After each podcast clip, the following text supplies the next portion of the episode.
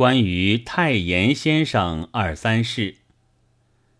前一些时，上海的官绅为太炎先生开追悼会，赴会者不满百人，遂在寂寞中闭幕。于是有人慨叹，以为青年们对于本国的学者，竟不如对于外国的高尔基的热诚。这慨叹其实是不得当的。官绅集会，一向为小民所不敢到。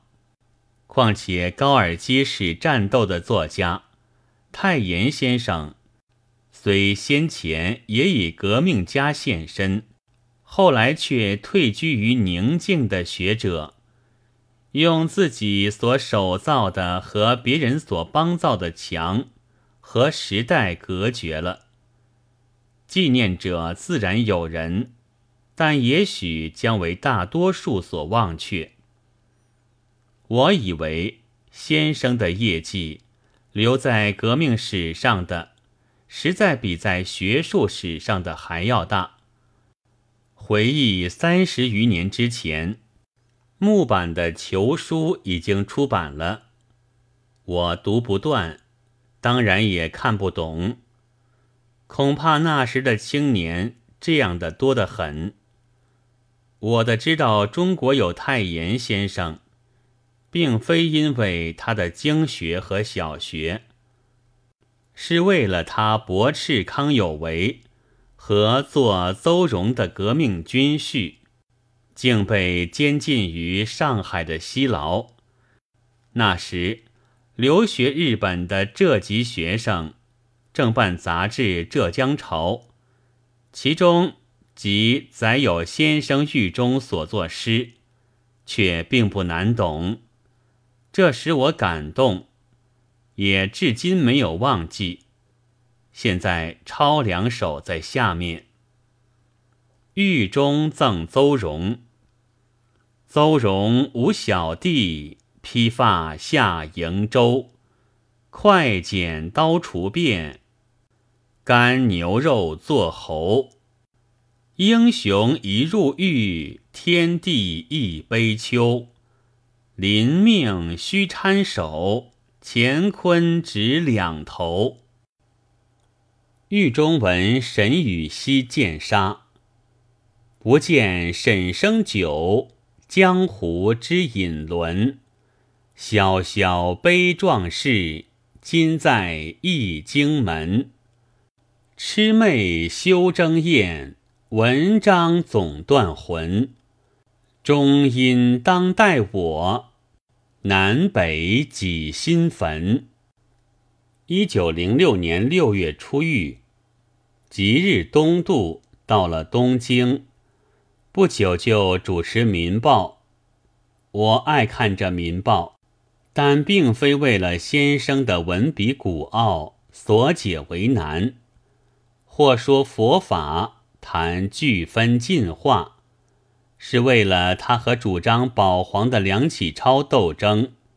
和某某的某某某斗争，和以《红楼梦》为成佛之要道的某某某斗争，真是所向披靡，令人神往。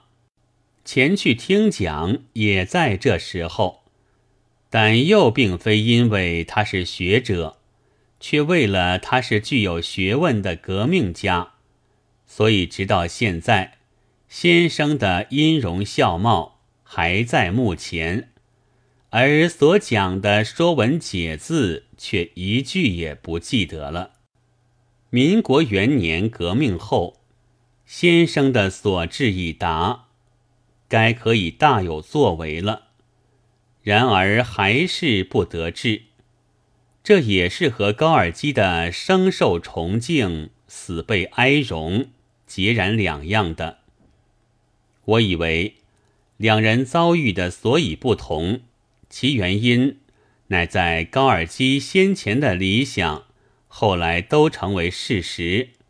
他的一生就是大众的一体，喜怒哀乐无不相通；而先生则排满之志虽深，但视为最紧要的，第一是用宗教发起信心，增进国民的道德；第二是用国粹激动种性，增进爱国的热肠。却仅止于高妙的幻想。不久，而袁世凯又攘夺国柄，以遂司徒，就更使先生失却实地，仅垂空文。至于今，为我们的中华民国之称，尚系发源于先生的《中华民国解》，为巨大的纪念而已。然而，知道这一重公案者，恐怕也已经不多了。既离民众渐入颓唐，后来的参与投壶、接受馈赠，虽每为论者所不满，但这也不过白圭之殿，并非晚节不忠。考其生平，以大勋章作善坠。临总统府之门，大构袁世凯的包藏祸心者，并是无第二人。七被追捕，三入牢狱，而革命之志终不屈挠者，并是亦无第二人。这才是先哲的精神，后生的楷范。近有文快勾结小报。竟也作文奚落先生以自鸣得意，真可谓小人不欲成人之美，而且匹夫撼大树，可笑不自量了。但革命之后，先生意见为昭示后世计，自藏其锋芒，浙江所刻的张氏丛书。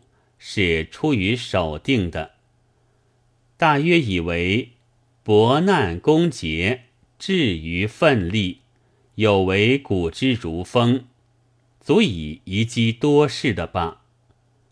先前的见于期刊的斗争的文章，竟多被刊落；上文所引的诗两首，亦不见于诗录中。一九三三年刻。张氏丛书续编于北平，所收不多，而更纯谨，且不取旧作，当然也无斗争之作。先生遂深意学术的滑滚，翠然成为儒宗，直至愿为弟子者其众。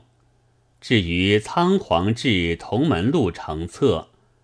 近月日报有保护版权的广告，有三序丛书的记事，可见又将有一著出版了。但补入先前战斗的文章与否，却无从知道。战斗的文章，乃是先生一生中最大最久的业绩。假使未备，我以为。应该一一记录校印，使先生和后生相印，活在战斗者的心中的。然而此时此际，恐怕也未必能如所望吧。呜呼！十月九日。